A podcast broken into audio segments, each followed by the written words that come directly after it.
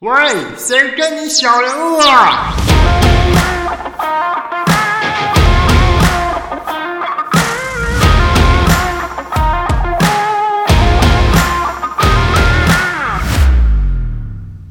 有有有，欢迎收听《谁跟你小人物》的编辑台时间，每周一五晚上六点准时开播。我是阿文，我是大翔。这个节目呢，我们每次都会选出五篇新闻进行讨论，然后并提出我们的观点，然后最后我们会从这五篇选出一篇还不错的人事物，呃，跟一些我们的观点做成一篇文章。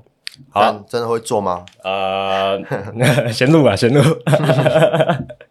好，呃，上次录完，你有没有收到什么反馈啊？收到什么反馈？呃，有给我朋友听诶、哦，这样对啊，我朋友说开心啊，还算好笑。好笑哦、但我觉得，我觉得给朋友听很，呃，那个感觉不太一样，哦。因为他们是朋友，他们认识我，哦不中肯，对，不中肯，他们不太中肯，嗯，对啊，就没有什么太主观一些什么，哦，我觉得怎样可以再调整什么的，哦，他们有说啦，嗯，就是我那个不要一直附和，就是那种，嗯哦哦，嗯嗯嗯，或是一直重复你说的话这样的感觉，哦，对，有点小小小小的可以可以调整。，OK OK，好啦，来看一下，呃，本周有什么新闻吧。也没有本周啦，看你今天整理了什么。好，首先是哦，最近蛮火红的，自奇七七整形变成天菜，遭有网友批追求表面很肤浅，很恶心。嗯，自奇七七那个是哦，真的是整蛮多的，蛮多的吗？还好吧。可是我觉得，我觉得自奇七七是他原本底子就好，然后自己有努力在瘦身吧。因为我收集到的资料是，他大概花了大概三十三点五万嗯去做那个整形嘛，就外界一直在传他花了两百万才整成那样。对，嗯呃，整形这件事情，因为他是公众人物，算是吧？他是啊，那是对啊，那么红，对啊，很很红的公众人物。然后公众人物去整形的话，就会遭到踏法，像网络上就会有呃一些梗图，像是你知道超立方有整嘛，对不对？我不知道。哦，你不知道超立方有整吗？超立方是也有整形的，然后就他们那个那个梗图就是说自行机花了钱整形整成这样，然后超立方整形，然后呃整成一个像梅雷翁的样子。你知道梅雷翁是谁啊？是一个猎人的角色，反正跟他整完形有点像。但我想我想说的是，公众人物整形好像就会被特别的放大说这件事情。公众人物整形错了吗？是你写的啊。嗯其实，其实我觉得三十三点五万，第呃第一个我我很主观啊，觉得整的蛮帅的啊。对，哎、哎哎认真讲，认真讲，我会觉得 OK 啊。我觉得整成这样，你花这点钱，呃，是更好，因为他其实有在呃有说过，就是他是有被网友批评的，就是长成这样就不要出来录影片啊，就是你录录声音就好嘛，不要把影片放出来吓人。因为网友这些批判的话，不可能不看到啊。完蛋了，网友这样讲，我都想要直接露脸了。一露脸，我们就要去整形，这样。不是啊，我我觉得，我觉得这东西应该是反过来讲啊，嗯就是整形整成怎么样的结果论，他开心就好，嗯对，然后花了多少钱，干人家有钱就要没有花你的钱。嗯那我我觉得反过来，我会去思考的是，大家会有一种呃突兀感，包含我我自己可能有一种突兀感是。整出来的样子跟我对于自己七七的这个印象嗯，好像有点不一样，哦，是有很大的不一样。对，就是他出席这个场合，然后可能他变得嗯，就有点像韩韩国的这种像偶像团体的那种感觉。嗯所以原本我觉得志奇像是一个这个很有亲和力的大哥哥，嗯然后就哦，邻家大哥哥在跟我分享一些这个知识，然后博学多闻的人设。呃，现在他变成一个大帅哥了。然后那个帅哥就让我觉得哦，好像有点不好亲近，就是有那种走在路上会这个散发光芒的那种感觉。嗯哼，那我我会针对这一个事情有点哦不太习惯，对啊，就我我觉得我觉得如果只是不习惯的话，我自己调节那没关系。可是我觉得比较会有问题的是，应该说比比较值得去思考的点啊，就站在编辑的角度，比较值得思考的点是，如果呃志奇他天生丽质哦，他一开始出道前干本来就是一个这么帅的大帅哥，他还会红吗？哦，我我能懂你的意思。对，就是我我觉得他之所以能够有今天的这个成就，或者说哎有今天的亮点，某个程度上仰赖他这么具有亲和力的外表。嗯哼啊、那同时他又跟你分享很多这种东西，就是我也认识一些这个这个长相非常俊俏的人呢，他们在分享一些知识的时候，难免大家会被呃会被他的外貌所所掩盖，会觉得有点不太真实。嗯，这世界上怎么会有这么完美的人？靠北长得又帅，然后又高，然后又博学多闻，这怎么可能？嗯对，就会有种不真实感。嗯对，所以你看，我们讲这个台面上面，像邱泽，哦，像就是我们我们哦，像像呃，还有谁啊？金城武。金城武好，假设这种这个大家公认的大帅哥，今天出出道的时候就跟你讲这些博学多闻的大道理，你其实是很难接受的。你 就去看这些公仔，你就你就这么帅了，可不可以不要就留一口饭给人家吃的感觉？嗯嗯嗯，对，所以我我自己觉得，我看这件事情，觉得是因为他其实本来具有的很多优势，经过他的整形，呃，我我我觉得会变成另外一种样子。嗯对，那那反过来讲，就是他今天如果是先整了再拍影片，他可能我我自己觉得，那没有办法验证的，我自己觉得可能没有办法走到今天的这种如日中天的样子。那如果是他现在已经如日中天了，他去整形，我其实觉得蛮好的。对，就是他，他不能够反过来，他不能反过来。他他他如果真的想要做这件事情，那那就他的人生，搞不好他现在想退休啊，搞不好他想要转型啊，都好啊，随便嘛。就那时候出道的方式会，呃，也不是说出道，拍影片的方式就会不一样。对，我觉得会不太一样。因为那时候那时候算是他有抓住我们那个同温层的那种感觉吧。嗯，嗯，我觉得那个感觉还蛮重要的。就以 YouTube 影片来说，我觉得有共感是很重要的事情，你才会想持续去看他的东西。对。嗯，但你现在写的观点写说，哎，在这个时代外，外貌是否还这么重要？这个貌写错字了。可恶我觉得，啊就是这个时代外貌是否重要？我觉得也也很值得聊啦。嗯，就是你有容貌焦虑吗？我自己是没有啦。因为你长得够帅。我我没有，我长得很普通，就是就是还好。可是呃，因为这阵子在跟一个呃日本在日本读书的人聊天，他就说他会跟我说，台湾人是不是不怎么注意外貌，尤其是男生的部分。就是他在日本说看就是嗯，男生就是很穿的很有型啊，然后也是打理得很好，可是回台湾就是白色素 T，嗯，然后可能一件短裤之类的。看就是我今天的穿着。但我我我是没有这个外貌的焦虑啊，因为我觉得人的价值不是建立在外表上面。但也不能太丑啊，就不能脏脏臭臭的这对，我我我认真讲，干净就好，这是女生最要求。可是干净的定义到底在哪里？我真的不知道。哎、除渣要刮、脚脚毛要剃啊，指甲要剪啊，这种的，对吧、像白斩鸡一样这样。对啊，可是呃，相对于公众人物来说，我觉得他们的外貌焦虑还蛮严重的，就是这种批评的声量还蛮多的。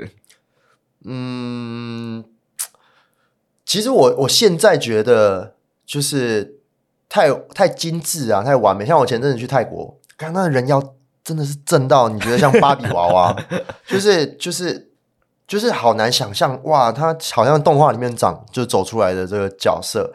然后现在你知道 AI 算图又很又呃又很盛行，嗯朋友里面好多人就是在尝试这种各种 AI 的算图，每个出来就是精致到精致到有点难。呃，就是我们如何去判断这张图、这张照片哦，它到底是真人还是算出来的？嗯，我们的做法就是它是否够完美。够完美哦。就它如果超完美，它就不太可能是真的。对，因为世界上不太可能会有这么完美的东西。嗯哼，那那我觉得外貌是否那么重要？其实外貌的外貌的呃外貌好坏的功能是什么？嗯，如果是我的话，他如果长得干净，我会比较愿意跟他讲话吧。哦不不，我说最最原始的功能，为什么为什么会需要有外貌？为什么需要有视觉？哦，交配吗？不是不是交配，看看 不是视觉是用来辨认，嗯重点是重点是你要有辨识度，呃，所以我觉得我觉得，例如说两个双胞胎，你要如何去呃知道说他是 A 他是 B，嗯就是你必须要有一些些微的辨识度，呃，不管是呃头发发型，或者是某颗痣，或者是某个胎记，或者是呃，就是就是，我觉得外貌的本质在于你要有辨识度。嗯，那如果大家都过度的去追求，就是公众的或者是呃社会普遍追求的这种审美观，最后大家会长得都干很像。嗯然后我觉得很像的结果，其实最后你会觉得呃太普通、太常见的就不稀奇了。有点像那种韩星，他们都说那顶流的基基本上都长很像那种感觉嘛。我觉得就有点那种概念嘛，嗯。对啊，就是为什么我们现在会觉得自己其貌不扬，嗯。然后然后好像没有办法在这个群众中突出，你想要自己去整形，想要啊想要不要有痘痘或什么的，因为百分之八十人都呃脸上坑坑巴巴，嗯。然后都黑黑的这样子，所以呃所以当你今天皮肤超干净的时候，你感觉又高人一等，嗯。然后或者是在群体里面很容易被人家注意到，嗯，那个优越感，对那种优越感，就哦，或者是看起来就像个富家子弟，哦，从小就是吃好又好，用燕窝敷脸这样。嗯。所以我，我我自己觉得，大家追求外貌的本质其实是想被注意。嗯。可是，当今天你整形或你变得俊美的时候，你变得俊美的情况下，你已经没有办法呃这么容易被注意到了。我觉得这个需求就会到达一个巅峰，然后递减。嗯哼，对啊，确实啊。那好，下一个下一则新闻了。好啊，你还看到什么？下一则新闻是哦，这周算是也是火红的 SBL 篮球球星呃签赌打假球，篮协技术重罚，逐出篮球坛，呃，连场馆都禁止进入。嗯哼，这这则新闻你有看到吗？我有看到啊，他不是跟那个跟那个玉龙公主嘛，对啊，对啊，在谈恋爱啊。严凯泰的那个女儿嘛，嗯，对，然后打假球这件事情，老实说，我超级看不惯的，因为我以前是蛮疯看棒球的，然后到那然后个、输了很多钱的，没有啦，我没有，就小时候没有看，不惯什么？就是呃那时候那时候就是呃二零零九年有一个就是黑象事件，就是兄弟象，那时候集体打假球，像比较有名像是曹景辉啊那种就是打假球，就看很不惯，很不习惯，然后从那时候我就超讨厌那种打假球的这种人。对，对，然后像这一个的话，呃，因为他是直接被爆出来说，嗯、那个对话记录直接出来了嘛，就一场可能就是五十万，嗯哼，对。然后我会想聊的会是为什么要打假球？因为其实台湾体育的薪水有那么糟糕吗？还是打假球的诱惑真的太大？这其实牵扯到了可能更大的利益吧，我觉得，嗯嗯对啊。不过你看，为什么要打假球的动机？打假球的，呃，我觉得那个动机是，你呃，嗯该怎么解释呢？它的背后是赌嘛，嗯你如果没有赌，就不用打打假球，就嗯不不需要那么在乎，呃，不是不不需要那么在乎输赢，应该是说不需要那么执着，嗯哦，说我要怎么样怎么样，就是你如果没有没有下这种赌盘，没有赌的这种风气，那大家就不会设法嗯去、呃拉拢这些球员打假球。嗯对啊，那我觉得还是回归到人性啊，就是这种，哎，这种这种新闻，它如果是真的，其实其实打假球，我相信啦，在世界各地应该多少都有啦，只是有没有被爆出来而已。一定都有啦，像是之前可能更严重，之前那种黑道会威胁他们打假球，嗯哼，对，就是拿着刀架在他脖子上，然后说：“嗯，这场不准给我投太好什么的，因为投手嘛，投手最容易那个打假球。然后再来就是像篮球这个，老师我我认真讲，嗯、台湾的篮球环境，老实讲，SBO 不是好的，可是价码还是很惊人的、多少钱啊？我刚才那时候看是大概三十到五十万进账一场哦，一场。一场，所以也不多吧？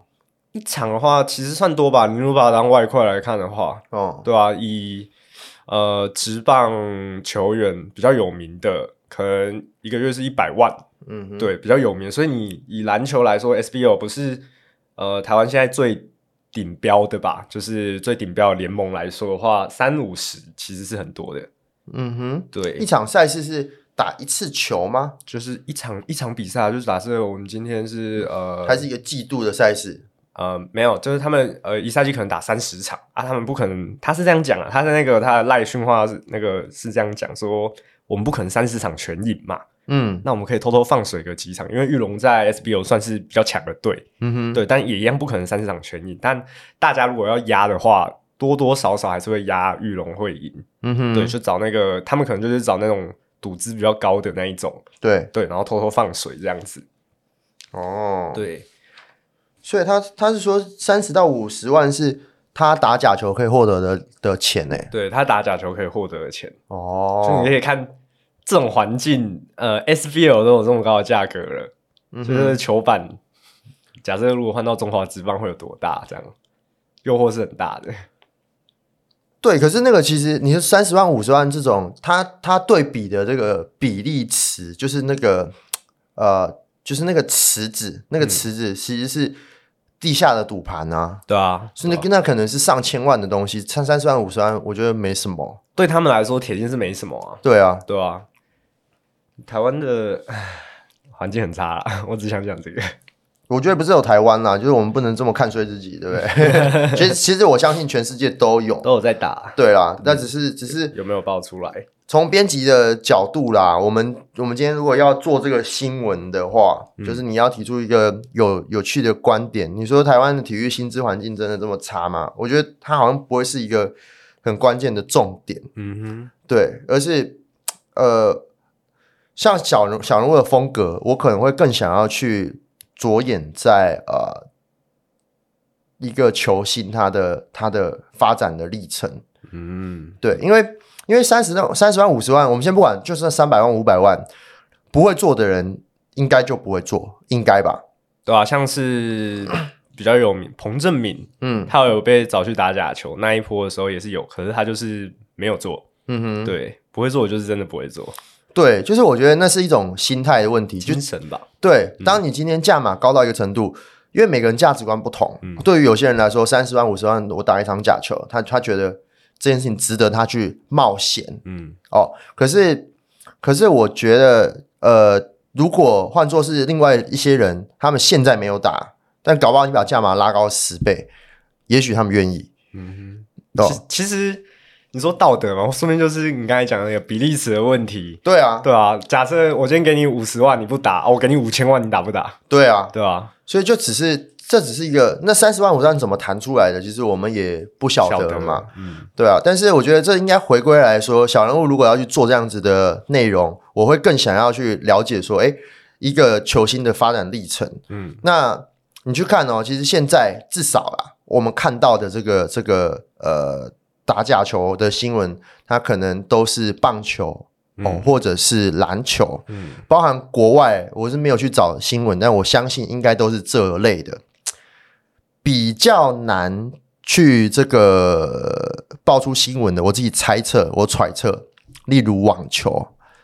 哦，然后例如足球，足球，搞不好也有机会，足球更容易做，因为那个得分的速度太慢了，所以第人家好像也是 那个，但但我我的我的意思是说，其实，在运动里面呢、棒球跟篮球它的发展生涯一直都是街头运动，嗯哼，它不是一个你要，例如高尔夫球、打假球，嗯，就是你很难想象。就是我我觉得大家对于一个运动，它的它的投入的成本，就是你今天发展，你从街头开始冒出来的，然后我的我出身平凡，我在这我在这个发展的过程中，我可能之所以想成为运动员，是因为我第一个什么都不太会。第二个，我家境清苦，我是体保生，我想要赚钱。那基于这两种理由，我觉得，诶，他打假球的概率很高。可是你如果今天是某些呃这个高成本、高代价的这种高门槛的运动，可能比较难。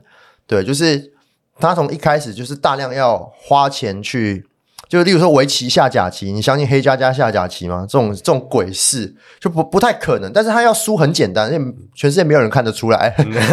随随便随便下一个啊，下错了，对，那我觉得这个牵扯到两个，一个叫外在因素，嗯就是这个呃，到底观看人多不多，有没有人在赌这件事情哦。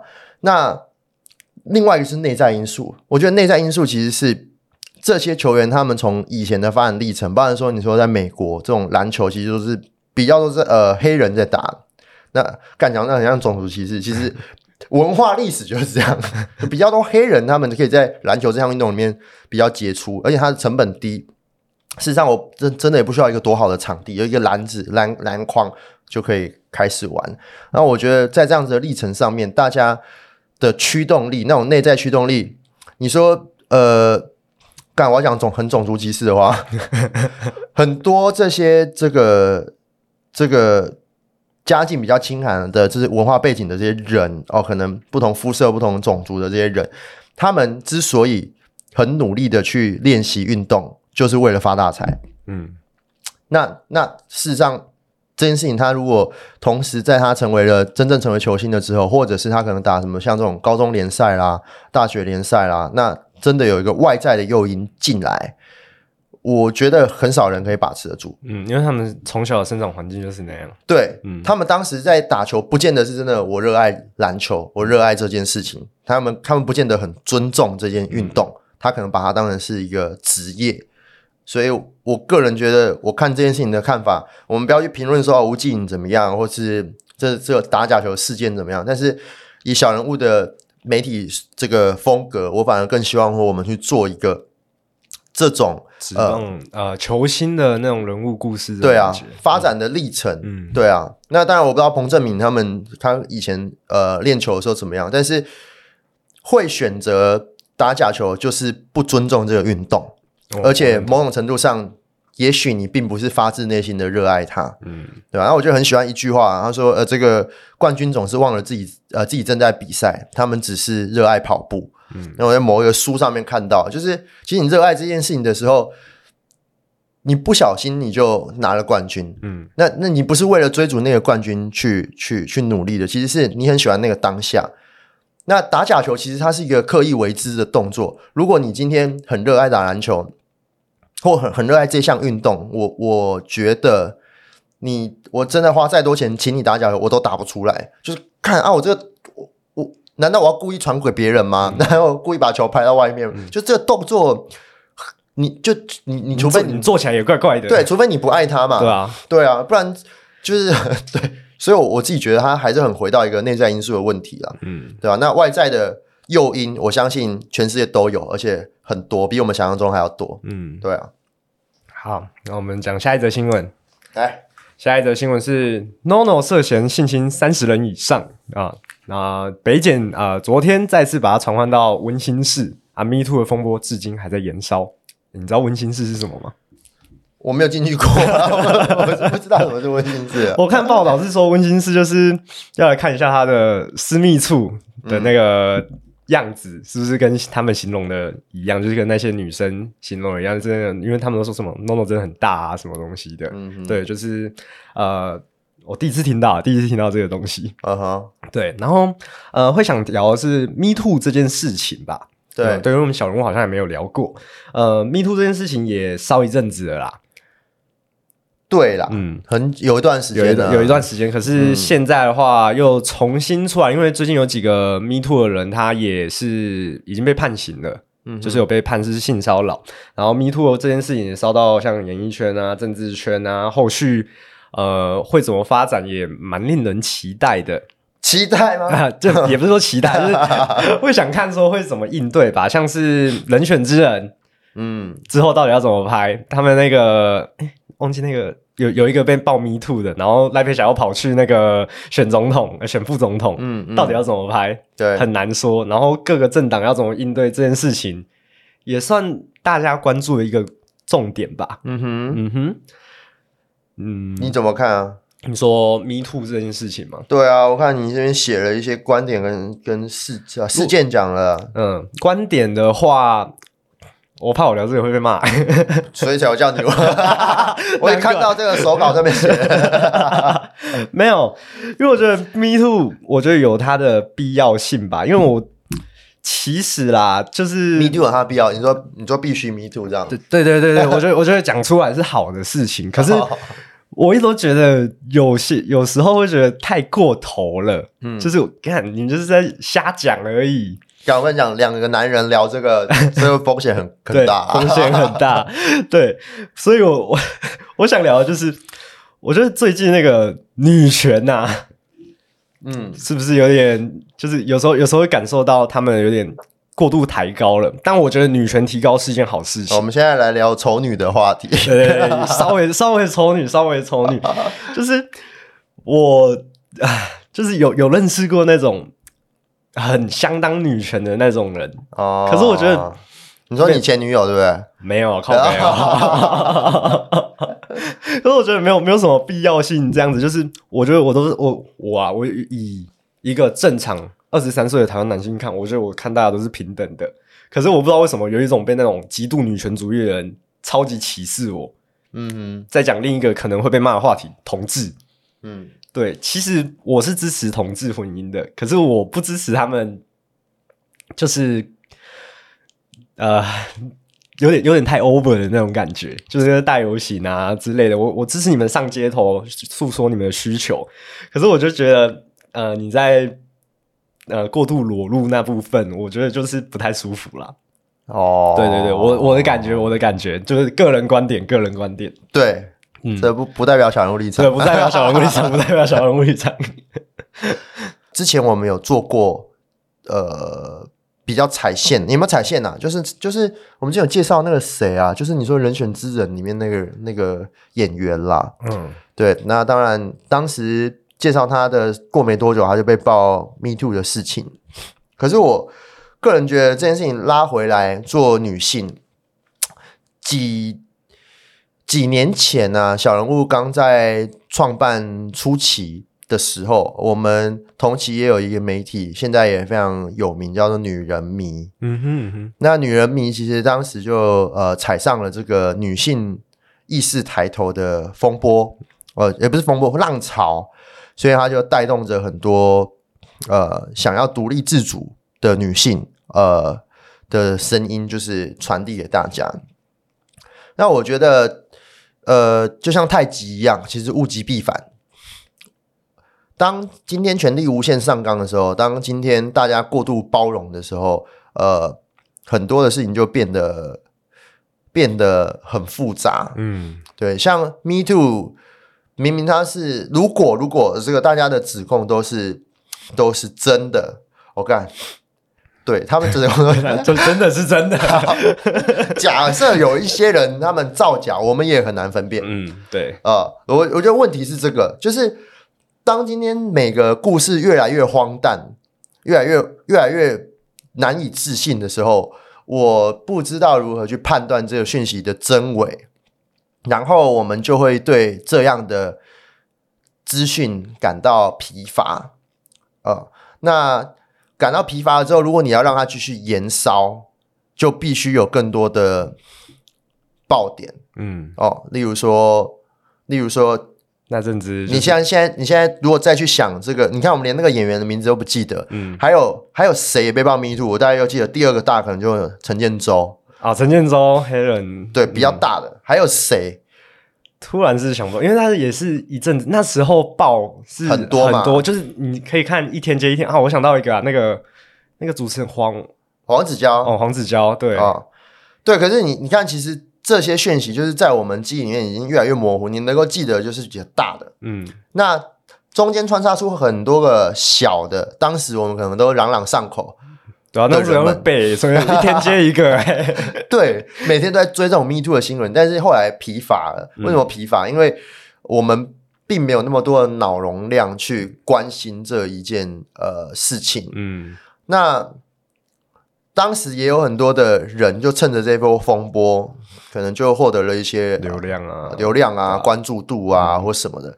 就是我觉得这件事情还是要把它拆成两个比较大的方向来看，一个就是事情的真相与否嗯。啊，一个就是揭露这件事的目的和诉求。嗯。那呃，就像我自己最，也不能说我自己哦，好 好难讲，感觉对，就是这呃，当时也有很多的人啊、就是最质疑的点，包含我，包含我，就是会觉得这件事已经十年了，已经这么久了，为什么现在爆？嗯哦，所以我们这种我们这这类型的人，我们很关注的点叫做现在爆出来的目的和诉求，就是阴谋论者。但是有一派的人，你说好，现在检察官把他叫到温馨室，把他干嘛？呃，去看他鸡鸡到底是不是很大，这个是探究真相与否。可是这两件事情某种程度上它是同时存在的，不管它是真是假，它在现在爆出来都会有它的目的。呃，那诚如上面讲打假球，干他是不是真的有什么阴谋论？对啊，我们都都会想，都会想过，我说明根本超简单，他就是打假球。对，嗯，所以就算他们是打是是，就搞不好他没有打假球，现在大家讲成这样，然后被踢出球团，就是更就算不是也变成是了。对啊，所以我自己觉得啦，就是像你提出的观点，他说呃抬你说抬头的这个女就女性主义或同志文化会不会太过偏激？其实以我的中心思想，我都还是觉得说。呃，物极必反，嗯，那所有的事情必须尽可能的维持在中庸一点点的这个中庸之道，但是你又必须要适时的展露你的锋芒，跟展露你的呃发表你的观点跟诉求，这件事情还是重要的。所以，女性主义同性文化是不是这个是不是太过偏激了？我们在媒体上面，以我们小人物以媒体的这个出发点，我们不可不太可能会下一个定论。嗯，但是我最后可能会想要拉到一个答案。这个答案是，呃，我们都必须了解事情背后的那个目的。嗯，对，跟诉求。那我觉得适时的去表示你的目的跟诉求是很好的，因为当你不去这么做，没有人知道是怎么样。那像现在也有人就呃挟着这些就是假同志啊，然后就是你知道吗？就是假假装跟你跟你是这个姐妹关系，然后就就就你知道吗？就是对，我懂，比较淫乱的这种生活。对，我觉得也你真的也很难分辨。对啊，我就是我就是 gay 啊，我就怎么样啊？那那我面前脱衣服又没关系，我又被你掰掰弯了，掰直了，类类似这样，就是。呃，我觉得大家大家自己去想说，哎，其实当事情过度偏激的时候，有很多的弱点，大家可以被掌握的。嗯，对啊，就是如果今天真的很想要进到这个这个花丛里面，我就跟大家说，看我是 gay，我出柜。哎，真的有哎，对啊，真的有，就是是有朋友是有这样过的。我知道，像你以前没乱讲，我以前乱讲，以前有个朋友是这样吗？对，以前有个朋友。对了，那那。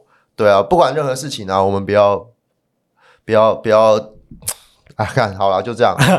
我不知道怎么说啦，但是我确我确实某种程度上我真的很认同你了。嗯，我我觉得这个是很值得讨论，但我我我一直在维持在不要不要太过那个过那条线的那个。然后我们公司有另外一个项目叫离婚学院，对，离婚学院我们一个一个 co-founder 叫叫陈乃慈律师，大家也可以去听我们呃离婚学院的 podcast，叫做婚姻处方签。嗯。那奶慈呢？她就是一个一个很典型的女性主义者啦，某种程度上是，就是她的外显的样子。但是她自己私底下，我觉得没有那么严重。但她外显的样子就是，呃，我是一个女强人，我想要经济自主，呃，经济独立，然后思想自主，凡事可以呃自己来。所以，其实像我跟她互动的时候，她在当然台面上，她就是一个很强势的人。那我们台面上是一个相对相对。比较像 gay，哎呦，糟糕，有标签，不行，相对比较 比较聆听的这种角色啦。但是私底下我们在讲话的时候，其实奶子也都跟我讲说，哎，其实他真的觉得现在的这个男性权益是很被是很需要哦重新被提出来，因为男性的诉求是什么？所以某种程度上，呃，我。觉得我们都应该勇敢发表自己的看法，嗯，但是号召这件事情大可不必，嗯哼，啊，干，对，就就这件事情，就是对我就好讲到这边，就就是了解我意思。像你说同志大游行，像你说什么，就这件事情，好大已经认知到了。你真的要再去做个号召，去争取权益，就是像早期我们那种什么社会运动上街头。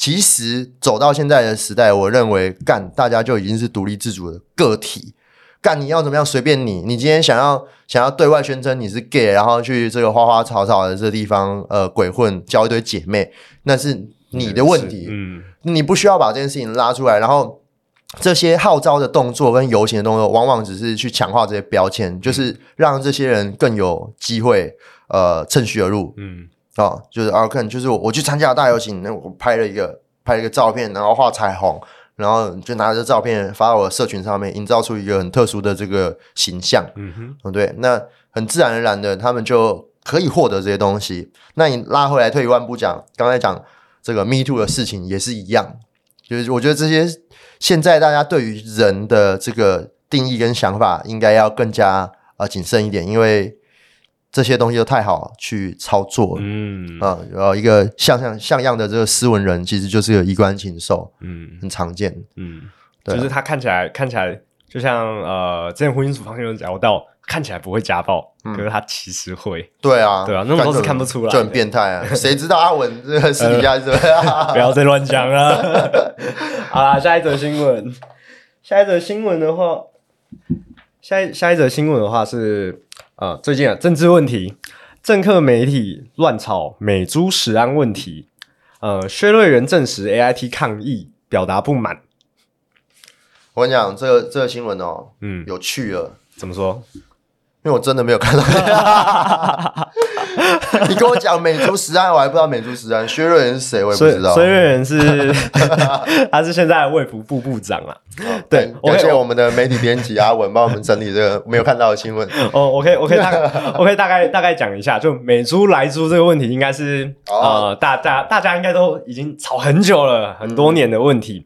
然后反正就是呃，他们说不要进口进来美猪啊，因为在野党就是呃有在吵说。为了骂而骂，就是啊，来猪就是里面有很多莱克多巴胺啊之类的，但其实检测根本没有，嗯有点有点像是印了一个标签，就是说，呃，只要你是美猪，你就会有莱克多巴胺，就是就会是莱猪。可是其实没有，但因为这件事情的话，让美猪一直进不来，然后呃，在野党就是反对，然后美国那边就是 AIT 那边就是说就有抗议说，为什么台湾政治可以这样子？就是看我们就我们就什么都没有啊，为什么你们可以这样禁止我们进来之类的？嗯哼，对，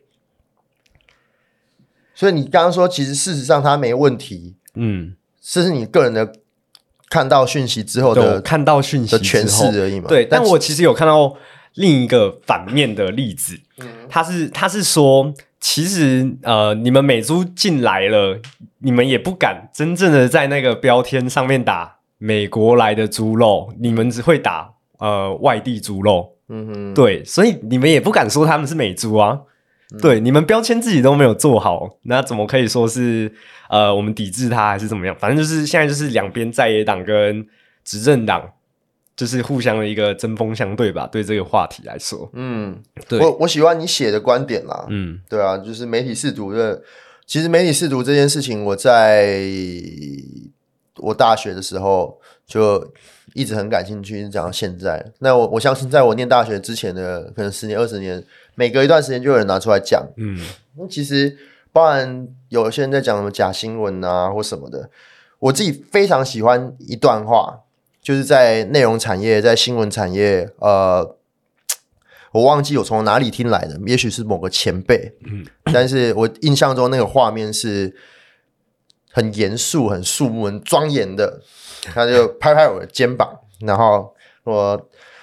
因为我我们那时候是搞社会运动嘛，嗯你知道《小人物》杂志最早就是从社会运动反媒体嗯垄断的那个大游行出来的，所以那时候我们是很义愤填膺的，凡事要追求一个真相的。那我们会做很多深度的专题啊、调查报道啊什么的。那某一次我就印象有个媒体的前辈，也是社会运动的，我我非常记得清楚，他是左派人士。嗯，他是左派人，他是他是跟我们站在同一条线的人，但是他那时候就看着我这个年轻人，就跟我说：“ 大想，事实并不重要，重要的是感受。太太严肃了吧。”感超严肃。可是可是这句话其实真的一直烙印在我心里面。其实包含到我们想要呃后面公司，我们后来开始做行销，做什么？其实呃我们也协助做很多公关处理的案件。那包含上面讲的这些东西，包含你看完这些东西之后，你在开开麦之前跟我说，其实那个猪根本没有问题，嗯但是因为他们在野党跟什么两边吵，其实呃，这个前面的那一句话就是这些猪根本没有问题，本身就是个问题，嗯 因为你怎么知道他没有问题？啊，对吧？那那不管呃这句话的意思，他说事实并不重要，重要的是感受。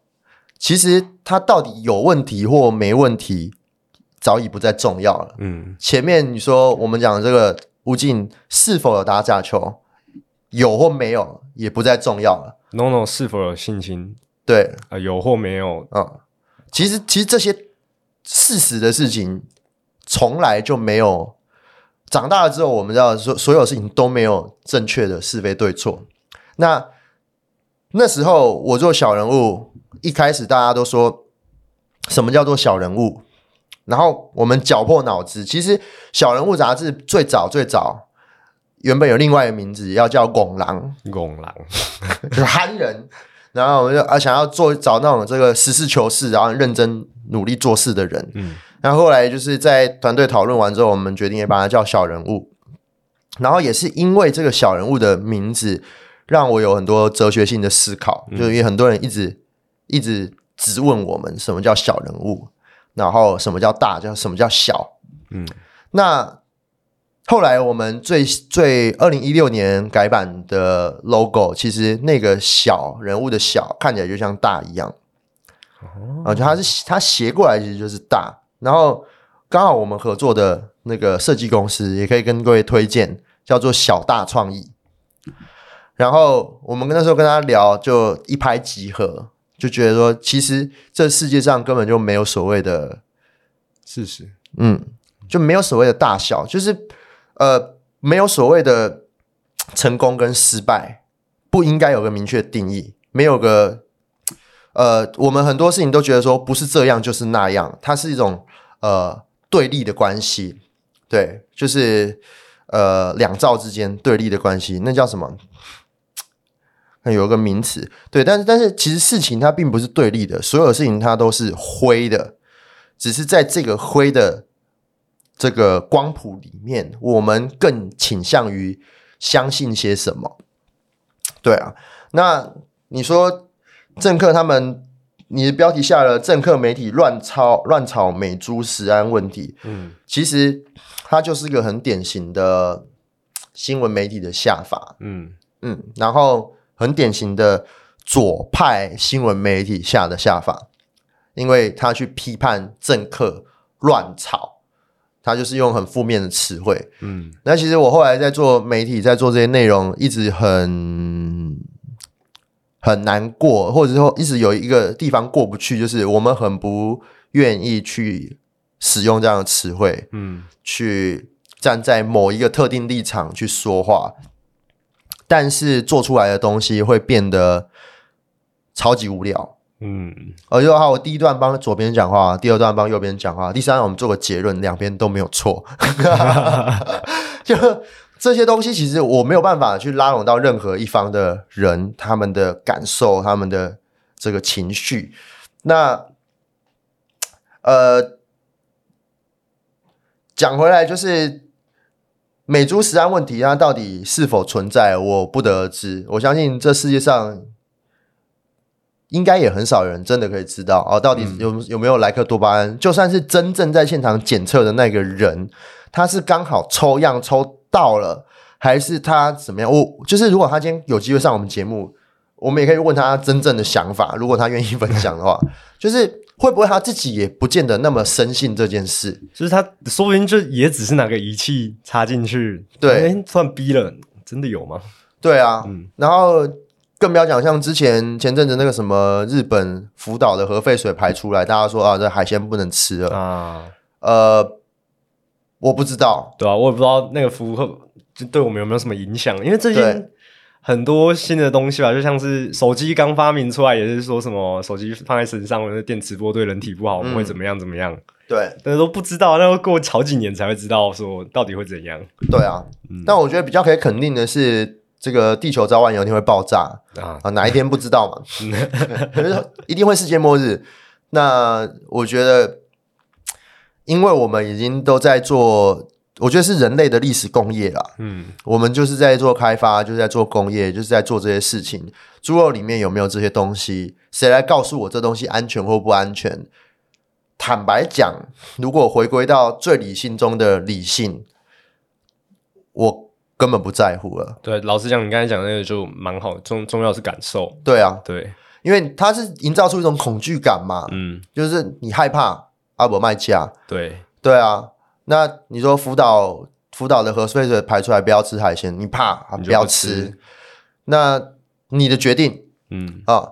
那也有一些人，就像就像呃，我我家人他们可能有一些这个呃癌癌症，然后可能有什么，就是我反而更倾向那一种活在当下的。我管他干，明天可能要死了，我今天照样去跳飞行伞，嗯对，就是就是这个感觉让人家觉得很开心嘛，那那就好了。对啊，你跟我说我剩三个月，阿爸我靠背，我每天躺在那边冲啊，对啊，赶快出去了，对啊，然后然后讲个生死议题，人家就是每每个就是有些家里有些长辈住在医院或什么的，然后插着管子一动不能动，然后大家呼天抢地的想要去维持他的呃生命迹象。对我来说，就是如果这件事情发生在我身上，我真的是恨不得干，马上让我死。嗯我一定是，我一定会跟他说，嗯拜托，我不想插管，还躺在床上，如果我有能力表达，嗯你们那么辛苦，然后我也那么辛苦，然后医生就是浪费那么多医，不要说浪费，嗯，不能说浪费，使用这么多这个医疗资源，我觉得如果是我发生在我身上，我真的恨不得我直接去死，拜拜托不要救我，就算我还有那个一点点机会哦，我可以这个康复康复啊，变成健康啊，会走会跳，我也不要，好太痛苦，就是不不需要，不要那么累，嗯。对啊，就是所以说来猪这件事情重不重要？我觉得端看大家怎么想啊。嗯。那媒体试读的重要性，其实终究还是回归到感受问题。嗯你今天如果每天都在看这个偏绿的这个媒体，或每天都在看偏蓝的媒体，或每天都在看左翼媒体，如果你只总是接受跟认同单一的讯息来源，你的感受就是那样，因为你们那叫群体的盲目。对啊，那包含小人物，我觉得干你们如果真的喜欢小人物的内容，你们也不要只看我们的啊、多去听听看别人怎么讲，对啊，这是我们的的诉求嘛，所以干我们才赚不到钱。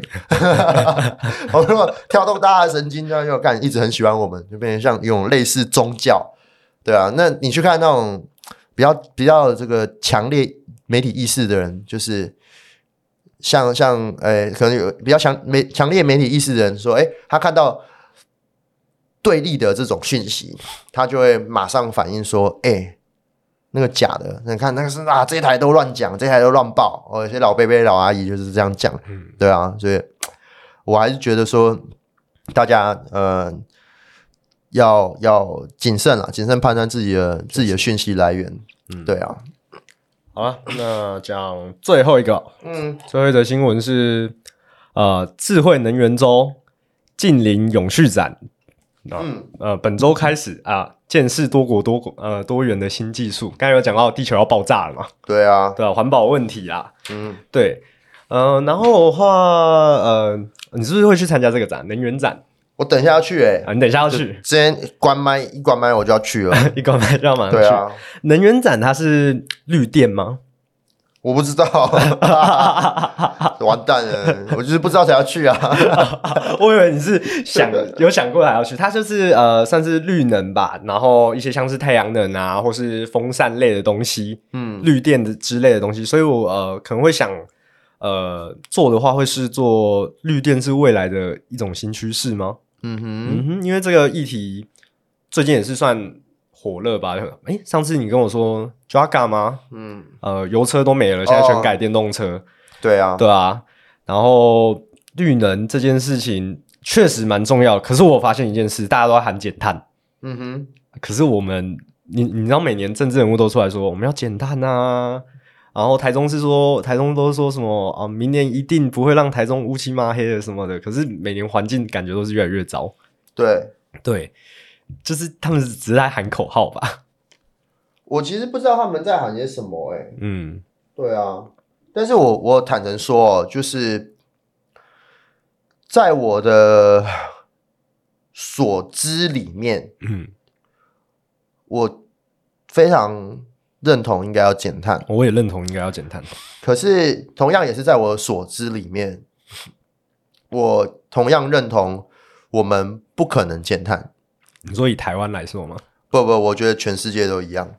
就是你知道，我们我自己有投资别的事业，它是比较偏化工行业，嗯比较高污染的这种行业，呃，甚至像工程，不要讲别的，像我们公司最近在装修这些废弃物，很辛苦。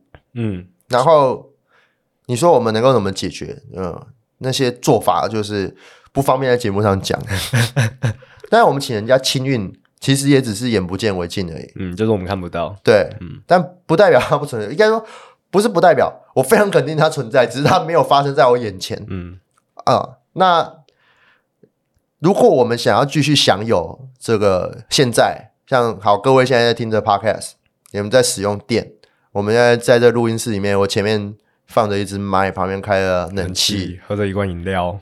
就是我们能够如何去拒绝这些事，嗯那我们先把这些东西都先抛开。我有个朋友在乡下，就是推广一门学问，叫做仆门教育。他们就是在诉求自己自足，然后在诉求自己耕作、自己盖房子，尽可能减少这些这个资源的使用。像女生可能会有呃月经，嗯啊、那那卫生棉也是一个很高污染的东西，那能不能重复使用？能不能拥抱这些东西？我觉得，嗯、很难。嗯，即便是我，我觉得我是一个超级开放心胸的人，我也去过很多第三世界国家旅游，或者是长期的生活。嗯，对我来说，那都是一种体验罢了。嗯对，就是我知道这会有结束的一天。那我知道我今天可以不要不要拥有干净的水，我知道我拉肚子就是干就是拉两个月。呃，我心里面很清楚知道我就是来体验的。可是可是呃，如果要我真的回到那个地方，跟应该是叫我去去拥抱这样子，就呃真正去生活在这样子的环境底下，跟地球有一天要爆炸，我会选后者。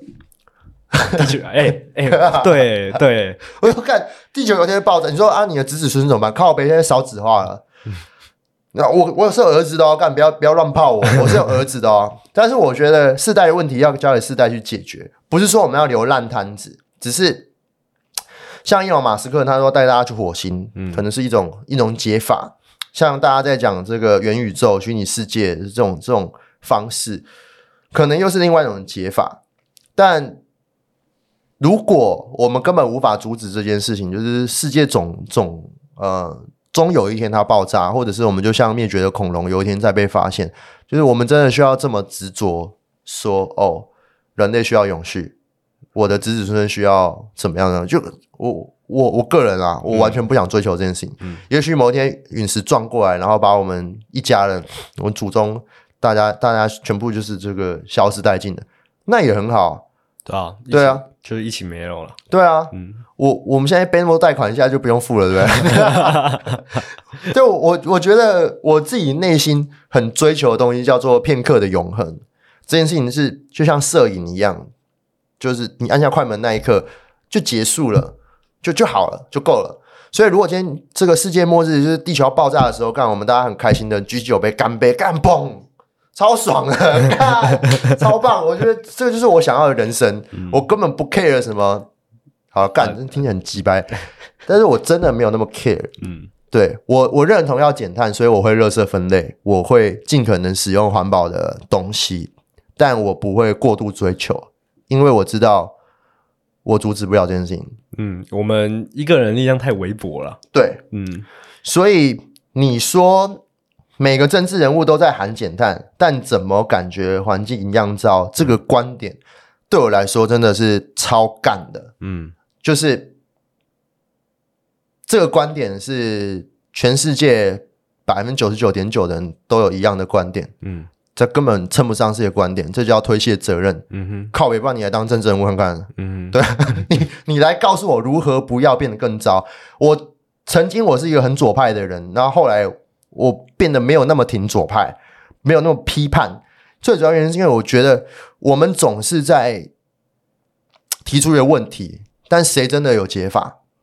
哦，都是在讲问题，可是我们没有在解决问题。对啊，嗯这这件事情，我我可以跟你分享一个我的学习历程。我的学习历程是很靠北的，我超级讨厌学校，超级讨厌传统正正正统的教育。所以我在大学创业的时候，我做了一件事情。最早人家说：“哎、你是念什么系的？”我说：“我念环工系的。”干环工系来来做杂志、做媒体很跳，嗯，然后可可我只有念，严格来说只有念一年。我在大一的时候有一门课叫做环境社会学，那基本上环工系嘛，就在管就跟化工系很像，管这个阳光、空气跟水啊等等的。环境社会学，它会告诉你说为什么会有环境污染。那总结一句话，上了一个学期，总结一句话，环境污染就是人造成的，上了一整个学期，所以它根本不是理工科，环境社会学是社会学。嗯，我那时候听就去干，很有道理。那我说我每天在实验室妈泡的那么久，然后去管这些什么化学式什么无为博为，然后试图想要用这种理工的方式去解决环境问题，这件事情是不切实际的。因为只要有人哦，就会有环境问题。所以那时候爱上了社会学，同时就开始开始参与这种社会运动哦。然后东海旁边，我、念东海，东海旁边刚好就是有工那个工业区，有那种空气污染嘛。那时候我是学生会，义愤填膺，干冲他小，每天那么臭，是环环相扣的。对，然后那时候就是上了环境社会学之后，我觉得既然是人的问题，我就要去先解决人的问题，再来讨论解决环境问题。所以呢，我就去旁听的社会系的课，然后我把这个环工系原本的主修什么学干全部退掉 啊，不想在那待实验室了，所以我就去上社会系的课，然后开始做这些这个这个呃社会系最长的就是做简报、做报告、做一些专案这样子，然后做填调，然后呃东海社会系也很棒哦，一个非常左派的一个科系，感觉像教授如果有听到的话，我还是要称赞你们的。但我那时候很很很不很不习惯的地方是我终究是一个理工科系的出来，所以我那时候去上他们课，我就做那报告，每次那报告报告出来说，大人讲的很好，可为什么后面有个结论？我说干，不是就要结论吗？可是所有的社会系的思维，他们呃他们在培养学生的这个能力叫做问对问题，而不是找对答案。嗯，呃，他们他们就是一个很典型的不会有二元对立的这个思维啊、社会不会有正确的答案，你必须要问对问题，所以他们希望我们提出一个质疑，提出一个批判。看，我非常喜欢社会系的课，但是上了上就觉得，啊，我们每天在骂，是在骂他小，怎么样？但你们你们都没有提出解决方案，你们就是看他妈的怎么可以这样？对，就是这样。所以社会系给我的这个训练，我们看了好多好多的资料，然后看很多啊，去里面找到一些这个语句的盲点，呃，数字的盲点，然后拿出来干掉，说干这数字有问题啊？为什么统计是这样统计？为什么是采访这些人？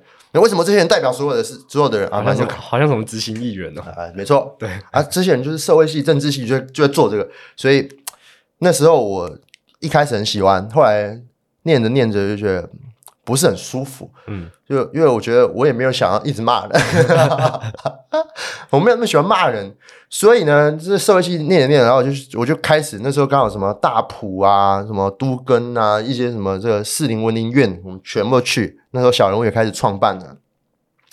然后就在这样的时空背景之下，我就想说，干为什么会有这些社会问题？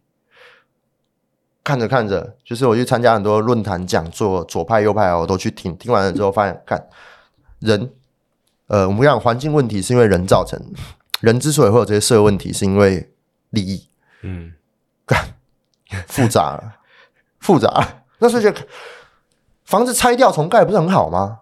可是有利益问题。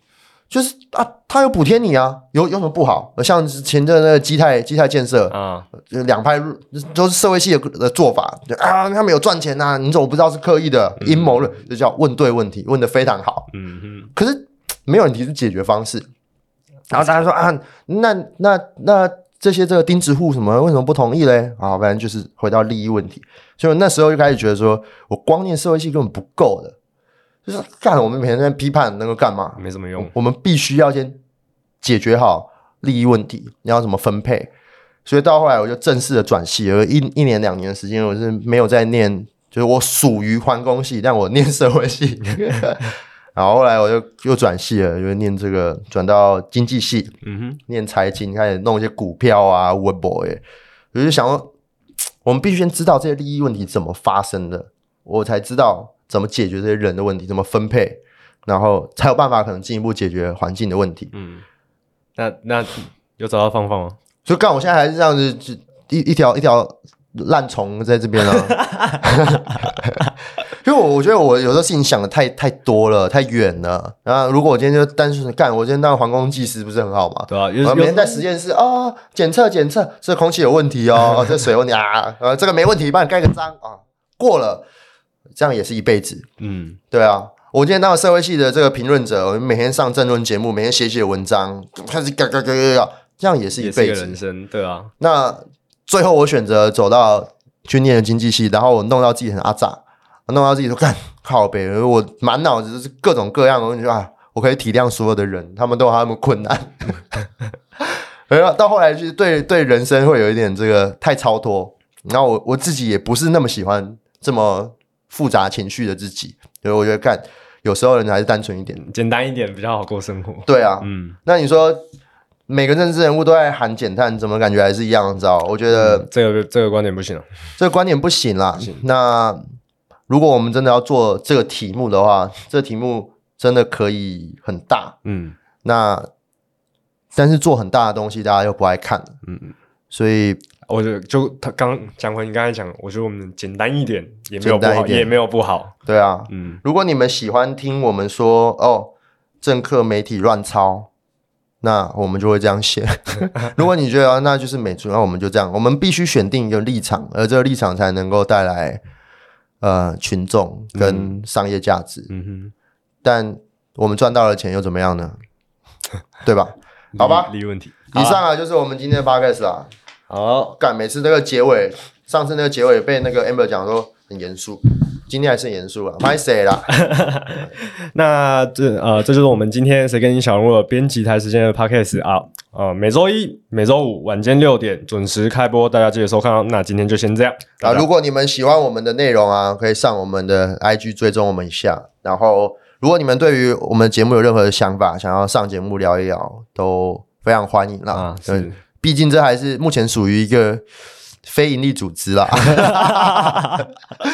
如果你们觉得我们东西做的很有趣，哎，想要被我们采访，想要让我们帮你做一些内容，也欢迎跟我们联络。嗯我们是呃这个小人物杂志，下次下次再见，下次再见，拜拜拜拜。